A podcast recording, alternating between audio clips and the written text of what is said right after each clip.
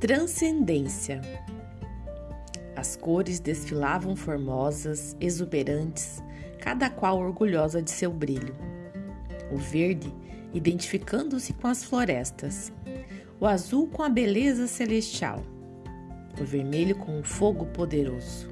E assim, todas as demais realçavam suas virtudes. Enquanto isso, o cinza, humilhado sem brilho, retraía-se num canto obscuro.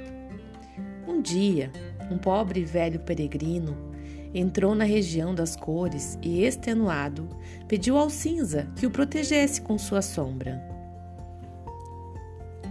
Inicialmente, o cinza espantou-se com a solicitação, mas logo aqueceu, cobrindo o velhinho com uma, um confortável crepúsculo.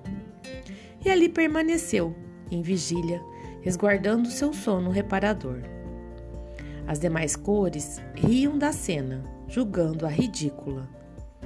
Mas o cinza experimentava uma indizível alegria por se sentir valorizado no servir.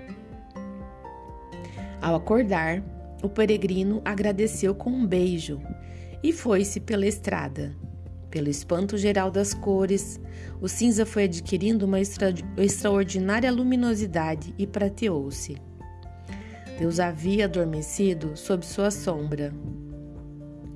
Há em todo o ser humano uma inefável beleza interior e espera de quem a precinta, acredite e desperte. Desconheço a autoria.